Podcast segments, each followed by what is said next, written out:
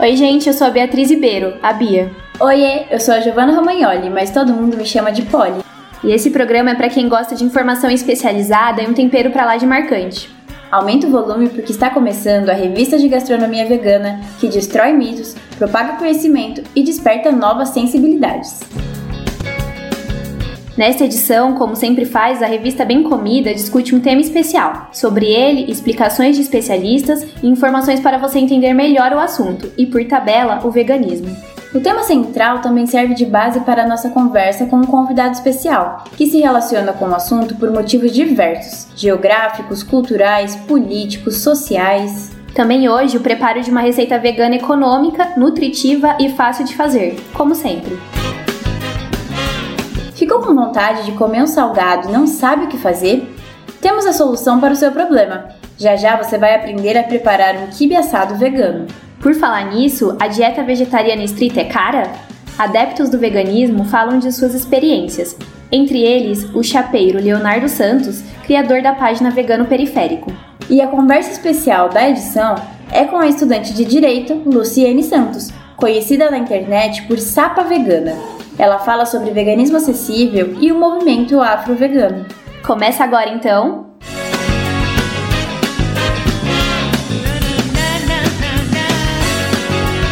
Bem comida!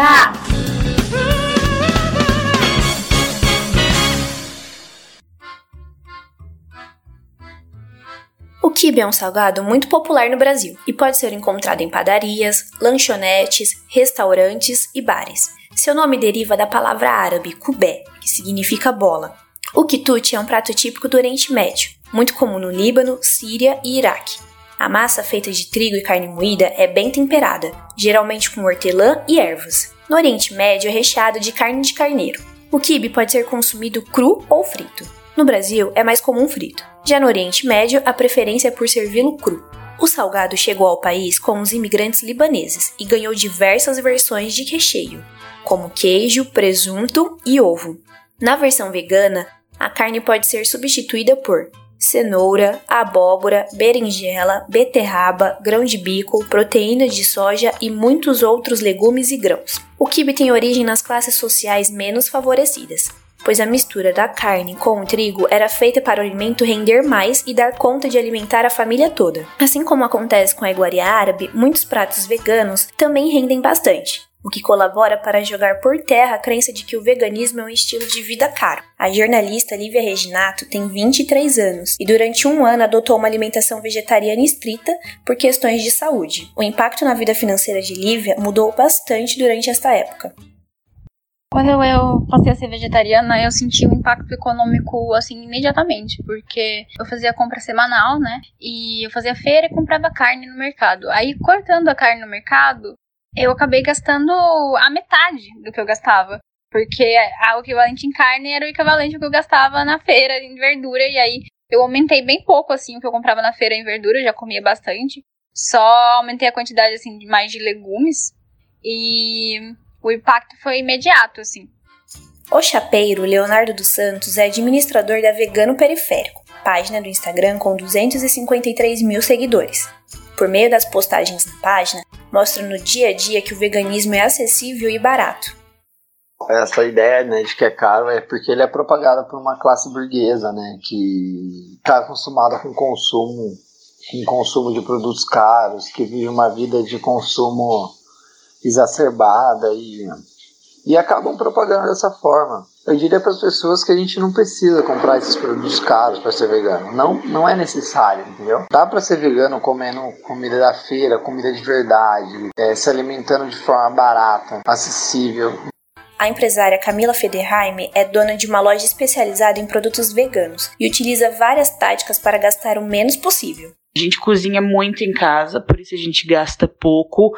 Eu sempre procuro ver o que, que tá na época que vai ser, né, querendo ou não, o que vai estar tá mais barato. E a gente pega assim o que tem de, de oferta e o que tem. Na avaliação da jornalista Lívia Reginato, diversos fatores contribuem para que a alimentação vegana não seja cara. Fazer as refeições em casa, por exemplo, certamente contribuiu bastante para a economia. E você acaba comendo menos fora de casa. Então isso também tem impacto econômico, porque tem menos opções é, vegetarianas e às vezes não não sacia aquela sua vontade de comer uma porcaria, sabe? Você tem que, sei lá, se eu quero comer um hambúrguer gostoso, normalmente tem que fazer em casa, eu tenho que comprar, sei lá, um grão de bico, poder fazer, e aí não vai no McDonald's da vida, sabe? E então acaba tendo impacto também por diminuir as vezes que você come fora. Economicamente, também existe uma diferença entre os alimentos processados veganos e os legumes e verduras que são a base da alimentação vegana. Camila Federheimer comenta: quando você quer comer ultraprocessados veganos, eles são mais caros, né? Uma salsicha vegana é mais cara do que o, o, quilo da salsicha de carne, porque salsicha de carne, né, a gente sabe que é feita até de papelão, mas a, a indústria vegana ainda é pequena, perto da indústria da, da carne, então acaba sendo mais caro. Se você quiser veganizar e ter uma alimentação toda pronta na sua mão, você vai gastar mais. Muitas pessoas acham que manter uma dieta vegetariana estrita é complicado e trabalhoso. Talvez porque a maioria dos brasileiros não esteja familiarizada com o estilo de vida vegano e ainda haja muita desinformação. Afinal, somente 7 milhões de indivíduos, ou seja, menos de 0,3% da população, são veganos, segundo estima a Sociedade Vegetariana Brasileira. O administrador da página Vegano Periférico ressalta que há muitas ideias equivocadas e mitos sobre o veganismo. Eu acho que o que as pessoas precisam é entender que dá para fazer diversas coisas de diversas maneiras, entendeu? Não precisa fazer só do jeito que a gente vê aí na, na mídia convencional, através da televisão ou nas redes sociais de pessoas ricas e famosas que propagam um veganismo super elitizado. A gente tem que desconstruir um pouco a ideia na cabeça e dizer para as pessoas é, botar os pés no chão, sabe? Fazer o fácil, fazer o simples. E entender que a causa não é tão é, esse bicho de sete cabeças.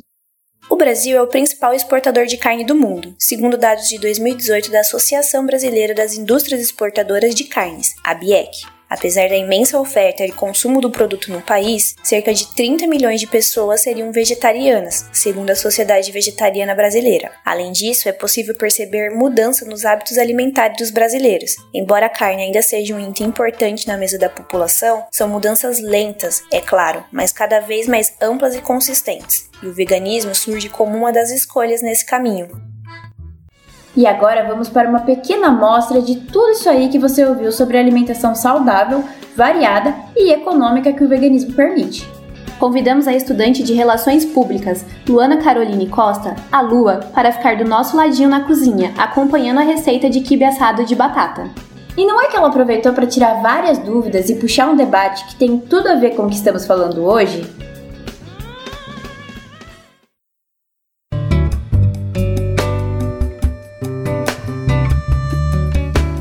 Hora do prazer.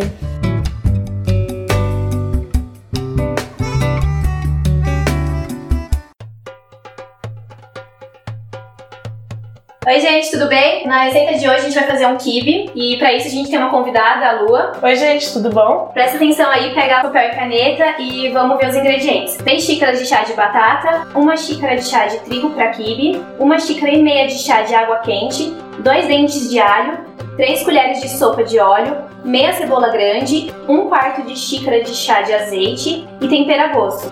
Bom, para os utensílios que a gente vai precisar. Uma vasilha para você hidratar o quibe e depois misturar com a batata.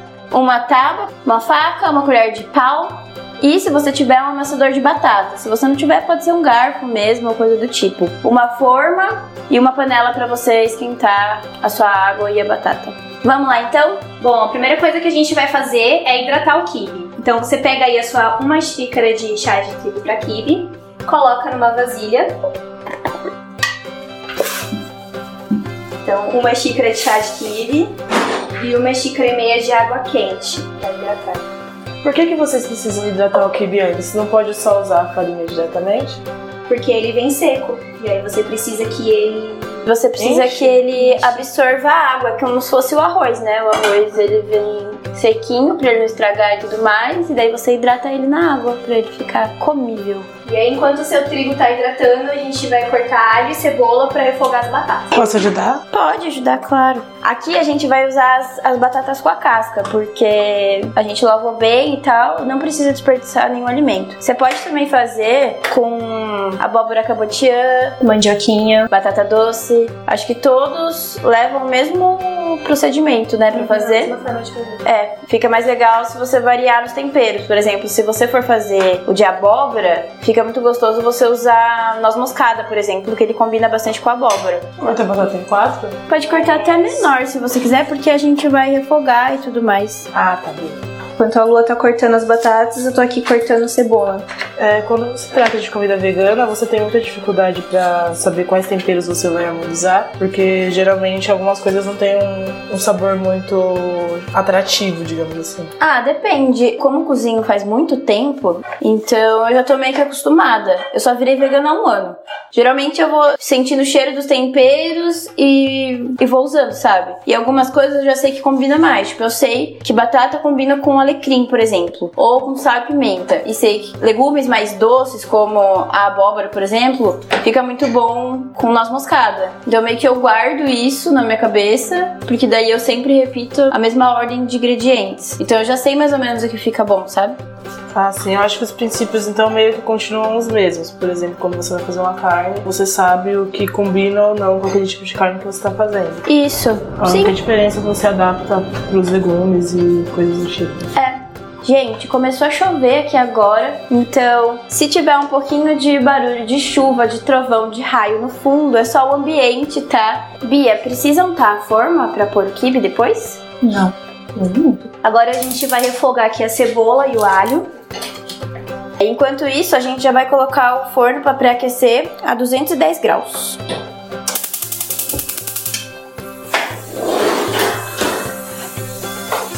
Meu Deus, queria que desse pra colocar cheiro.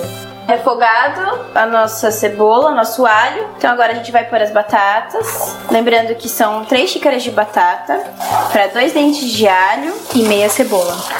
Quando eu cozinho, geralmente eu sou acostumada a colocar a batata primeiro pra cozinhar em água. Quando você re- refoga isso, tem o mesmo resultado? Ela não fica dura ou algo assim? Mas quando você cozinha, você cozinha pra fazer purê, né? Isso. A gente tá fazendo diferente aqui porque a gente quer que a batata pegue mais gosto. Porque geralmente em purê a gente só coloca manteiga, ou não, se você não for vegana, e sal. E aqui a gente quer que fique com mais gostinho pra dar gosto no quibe. Você pode até colocar um pouquinho de água junto com a batata agora para ela cozinhar, mas não coloca muito, porque senão depois ela altera na consistência para você formar o quibe. A gente vai colocar um pouquinho de água. E agora você coloca sal. Tem essa pimenta, você pode colocar pimenta do reino. A gente vai usar pimenta do reino, pimenta em conserva. É, mas a pimenta em conserva eu vou colocar na hora que a gente estiver amassando, porque ela é muito forte e é bom você ir experimentando. E aqui também, se você tiver pimenta síria, é legal, porque combina bastante com aqui. Pra cozinhar mais rápido, é bom você tampar a sua panela e aí você espera uns minutinhos até a batata ficar macia. Pode deixar no fogo baixo também, depois que ela ferver um pouquinho. Depois de cozinhar por uns minutinhos a batata, ela fica bem macia. Aí você pode desligar e amassar. A gente aqui vai amassar dentro da panela mesmo, porque a gente tem amassador de batata, então é até mais simples. Vocês preferem ela tipo um purezinho mesmo, ou vocês preferem os pedacinhos de batata? Eu prefiro com os pedacinhos de batata. Pode ser. Então a gente não vai amassar tanto.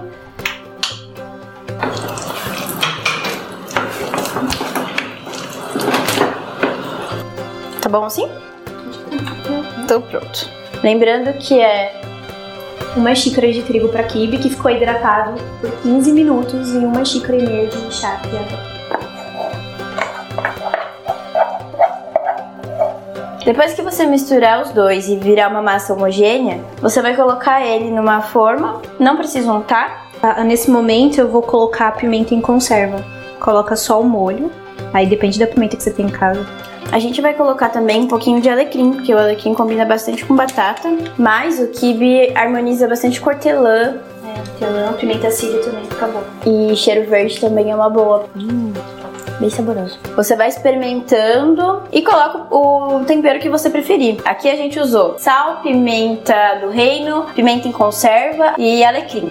Aí você já pode colocar na forma, não precisa untar. Espalha ele bem, vai ficar parecendo uma tortinha. Em cima do seu quibe você pode colocar folha de manjericão, de hortelã, de cheiro verde. Aí você rega o seu quibe por cima com um fio de azeite para ele não ressecar enquanto estiver assando. Levando em consideração a textura, lembra bem a textura de um quibe convencional, né? Assim, dá, dá pra ser frito também, se você quiser. Ah, deve ser ótimo também, né? É só passar em farinha de rosca ou acho que nem precisa? Não precisa, é só fritar. Aí você vai colocar no forno. E deixar assar por 30 minutos. Pode, eu fui em uma palestra esses dias que falava sobre relações públicas e no meio da palestra a palestrante entrou no assunto veganismo, porque ela estava falando sobre coisas da atualidade que geram discussões. Ela é vegetariana e ela acredita que o veganismo é algo que é elitista. Ela, para ela, o veganismo não é tão inclusivo e os alimentos que incluem esse tipo de alimentação geralmente são mais caros. O que você acha sobre isso? Eu acho que é muito legal você perguntar isso agora, porque esse programa a gente fala exatamente de veganismo acessível. E assim, o veganismo não é uma dieta, ele é uma filosofia de vida. Então, ele acompanha o seu estilo de vida. Se você tem o hábito de comer fora, de pedir marmita, de comprar coisas ultraprocessadas, que geralmente são mais caras, o veganismo vai ser mais caro. Ainda mais porque a procura de produtos veganos no mercado é bem menor. Então, a tendência é que os produtos sejam mais caros. Eu, por exemplo, e essas pessoas que a gente entrevistou agora na reportagem, não levam esse estilo de vida. A gente compra na feira, a granel. O legume é muito mais barato que o queijo, é muito mais barato que a carne. Os grãos são muito mais baratos que qualquer produto que é muito processado. Feijão, arroz, lentilha, grão de bico. Essas coisas são acessíveis. Principalmente quando você cozinha em casa, as coisas ficam muito mais baratas né? Se você é acostumado a comer coisas caras ou ter uma, um estilo de vida mais elevado financeiramente, você vai acabar gastando mais sendo vegano de qualquer forma. Assim como se você fosse carnista, você gastaria mais indo a churrascarias ou comendo carne fora, né? A diferença, eu acho que as pessoas veem mais no vegano é que elas vão no mercado e elas acham que produto vegano é só o que tá na embalagem com a etiqueta vegana. Mas não é. Tem um monte de coisa que não tem na etiqueta que é, não tem nada de origem animal. É, produções que são de empresas menores, por exemplo, dificilmente são testadas em animais, dificilmente tem ingredientes de origem animais. E a galera também gosta muito do queijo, né? Os lácteos são muito fortes na nossa cultura. Esses produtos na versão vegana são muito mais caros, porque é aquele negócio, tem menos pessoas andando atrás, o preço vai ser mais caro. Mas você pode viver muito bem sem. O legal é isso. Como a gente tá acostumado a comer só a carne e o queijo, que é uma coisa muito cara, e as coisas que já estão prontas, vamos dizer assim, tipo o pão que já tá pronto, é caro também se você for parar pra pensar. E a gente não tá acostumado a tanto a botar a mão na massa, cozinhar, vai ficar mais caro, sabe? O legal é você aprender, conhecer várias coisas e cozinhar, porque com certeza vai ficar muito mais barato. Agora que o nosso kibe já tá pronto, ele tá bem douradinho em cima. O cheiro tá incrível. né? Tá cheirando bem mesmo. O alecrim cheira bem forte, né? Deve estar gostoso. E olhando assim, a aparência realmente é kibe comum. né? Sim, eu, na real nunca comi kibe de carne. Eu conheci o kibe pela Bia quando eu já era vegana. Lá em casa a gente costuma fazer bastante. Que a única diferença desse aqui pro outro é que é a cor, que fica um pouquinho mais claro porque É. não tem carne. É bem parecido. Eu só conheci kibe frito mesmo, sabe? Aqueles que você compra salgado. Eu nunca comi kibe assado. Vocês comem com ketchup, maionese, sei lá. Sim, geralmente eu costumo usar ketchup essas coisas. Me dá.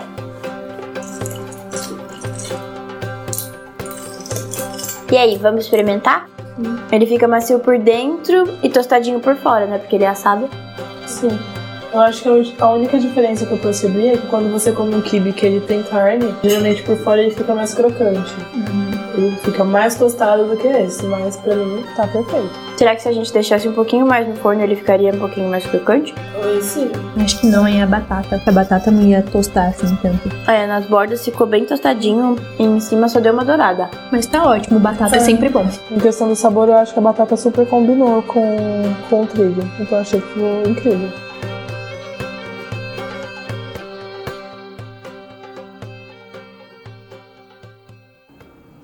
E essa foi a nossa receita de quibe assado de batata. A cozinheira foi a Bia e as ajudantes de cozinha fomos eu, que sou a Polly, e a Luana Caroline Costa, que mora com a Bia. Veganismo é para todos? Olha, segundo a estudante de direito Luciene Santos, é sim. Luciene é dona da página Sapa Vegana, com mais de 8 mil seguidores no Instagram. E lá fala sobre veganismo acessível e afroveganismo. Ela explica tudinho no Solto Veg de hoje.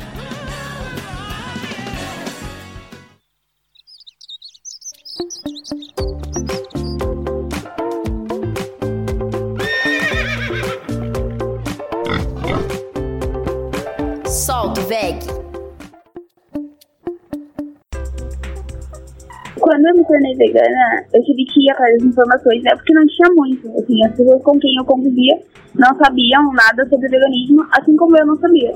Então, conforme eu fui aprendendo, eu achei justo eu compartilhar com pessoas como eu. Aí eu criei a página. E você só fala sobre receitas no seu Instagram? Inicialmente era só pra receita, mas aí com o tempo, conforme ela foi crescendo, eu percebi que era necessário falar de outras coisas também, como o racismo, por exemplo. Uma das descrições na sua bio do Twitter é Afrovídeo. O que, que é Afrovídeo? é adaptar o veganismo, é mostrar que o veganismo é possível na vida de pessoas negras, tem várias particularidades. Para mim, ser afroveganista é pregar um veganismo que é possível para pessoas como eu, pessoas racializadas. É uma forma de, de se posicionar contra a supremacia branca, contra o racismo, contra as explorações. Ser vegano, ser vegano é se alimentar é um ato político, né? Então, quando você é vegano, quando você decide o que você vai comer, e não que o homem branco, dono da indústria, fala que você tem que comer, você se posiciona é, perante a sociedade. Você fala, não, eu não aceito, você me explora desde sempre, eu não aceito que você me alimente com coisas que me façam mal. E você acha que dá para relacionar o discurso que normaliza comer corpos de animais com o discurso que objetifica e inferioriza o corpo negro? Sim, um determinado grupo da sociedade, que são homens brancos, cis, héteros, enfim, que eles exploram e se apropriam e lucram com tudo que é possível. E exploram tudo que é possível. Isso acontece com os animais e com as pessoas negras, e com LGBTs, e com mulheres, enfim. Então é importante para mim, eu acho importante, na verdade, aproximar todas essas lutas, porque no final das contas, o nosso opressor é o mesmo. Determinado grupo de pessoas que lucram em cima de todos nós e que exploram todos nós. E o que, que você tem para dizer para as pessoas negras periféricas que acham que o veganismo não é o local de fala delas? É porque o veganismo ele foi elitizado, né? Ele ainda mostra essa ideia de que é para pessoas brancas ricas, porque a gente associa, a maioria da população associa o veganismo àqueles produtos caros que a gente vê na, no mercado. Então você vai no mercado e você olha uma maionese no valor X, aí você olha a maionese vegana, cinco vezes mais, dez vezes mais, é claro que você vai, com o tempo, associar o veganismo a coisa de rico. E não é assim, você não precisa comer essa maionese vegana pra você ser vegano ou você ser vegetariano. É só você ir na feira, no final da feira, fazer a compra, ir na casa do norte, comprar grãos, enfim. Então, assim, é possível, sabe? A gente não precisa viver o veganismo de uma pessoa rica porque a gente não é rico. Então, a gente tem que adaptar ele à nossa realidade de maneira que a gente respeite os nossos corpos e respeite o meio ambiente, os animais. Então, é possível. Só não é preciso que você seja o vegano rico do Instagram. E já que esse programa é para falar sobre veganismo acessível, fala pra gente qual que é a sua comida vegana baratinha preferida. Não pode faltar. E você, você tem alguma página ou pessoas veganas que você se inspira para indicar? Olha, eu tenho tem um blog do movimento afro-vegano, que é muito legal, tem o Instagram deles também. Não textos, porque a maioria dos textos são de veganos dos Estados Unidos, porque lá o movimento é muito mais organizado, digamos assim, porque no Brasil a gente meio que tá começando ainda. Então, o que eu tenho mais para indicar são essas páginas. Tem o, o Vegano Periférico, que fala sobre ser vegano de periferia, tem a Vegana Sem Grana, tem o Movimento Afro-Vegano, que são essas pessoas que têm esse mesmo pensamento que eu e vão fazendo os seus posts no Instagram e vão informando.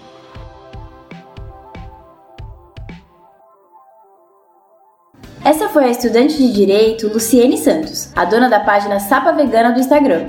Se você se interessa por mais dicas de veganismo acessível, como as que ela deu, grupos no Facebook como Veganismo Sem Firula e Veganos Pobres também podem te ajudar. Último bloco dessa edição? Sim! Os acontecimentos semanais do mundo vegano no sempre importantíssimo Vegan News.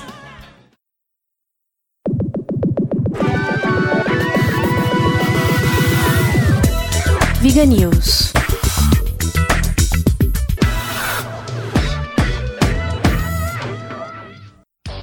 O mercado global de alternativas à carne deve dobrar de tamanho até 2027, aponta relatório da empresa de pesquisa de mercado Research and Markets. Os alternativos à carne seriam produtos como tofu e proteína texturizada de soja. A previsão é de que o mercado chegue a aproximadamente 9 bilhões de dólares nos próximos 8 anos, com taxa de crescimento anual composta de 8,4%. Em 2018, o setor movimentou cerca de 4 bilhões de dólares. Segundo a pesquisa, há uma crescente preferência dos consumidores por uma dieta vegetariana estrita, o que tem ajudado na expansão do mercado alternativo. As pessoas estão buscando reduzir o consumo de alimentos de origem animal e incluir na dieta produtos à base de proteínas vegetais. Preocupação com a saúde, com bem-estar animal e com o meio ambiente são destacados também como fatores determinantes na mudança de hábito dos consumidores. A apresentadora Xuxa e o namorado Juno Andrade participam de campanha de ONG de animais e pedem a 11 milhões de fãs que parem de comer carne. Em suas redes sociais, os apresentadores de TV postaram fotos suas tapando os olhos e a boca com as mãos. A campanha chamada Por Trás do Fogo é idealizada pela ONG Mercy for Animals Brasil. Em sua rede social, Xuxa escreveu que ninguém vê, mas por trás do fogo, a maior vilã do desmatamento da Amazônia é a pecuária. Ela disse também, abre aspas, Cuide da sua saúde e a do planeta, escolhendo menos carne em suas refeições. Fecha aspas. Comissão do Meio Ambiente do Senado aprova projeto de lei que tipifica criminalmente o ato de provocar desastres ambientais que causem destruição da flora e morte de animais. O projeto de lei altera a Lei de Crimes Ambientais e define pena de reclusão de 4 a 12 anos. Também prevê multa que pode variar de 2 mil a 1 bilhão de reais para quem causar desastre no meio ambiente, comprovado por laudo pericial que reconhece alterações atmosféricas, hídricas e do solo. A justificativa para a criação do projeto de lei foi o rompimento de barragens de mineradoras nas cidades mineiras de Mariana no final de 2015 e de Brumadinho no início deste ano. Tá sem ideia de sabor de bolo pro café da tarde? Semana que vem a gente vai te ensinar a fazer bolo de chocolate. Anota aí os ingredientes: farinha de trigo, açúcar, óleo, cacau, água e fermento. Vou repetir: farinha de trigo, açúcar, óleo, cacau, água, fermento. Nós vamos ficando por aqui. Tchau, até semana que vem. Até lá. Apresentação: Beatriz Ribeiro e Giovanna Romagnoli. Roteiro de Beatriz Ribeiro. Edição e sonoplastia de Giovanna Romagnoli. Bem Comida é um podcast produzido como trabalho de conclusão de curso de jornalismo pela Unesp em 2019. Orientação da professora doutora Sueli Maciel.